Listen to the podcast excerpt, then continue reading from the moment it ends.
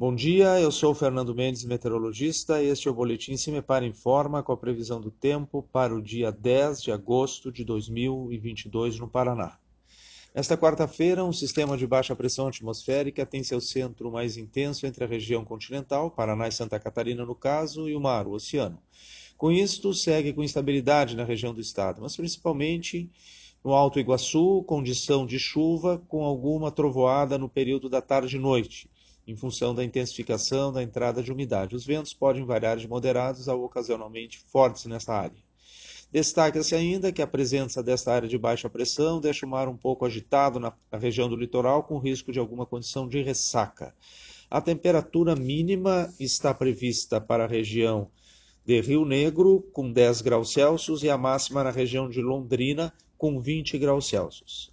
No site do CIMEPAR encontra a previsão do tempo detalhada para cada município e região nos próximos 15 dias. www.cimepar.br CIMEPAR Tecnologia e Informações Ambientais.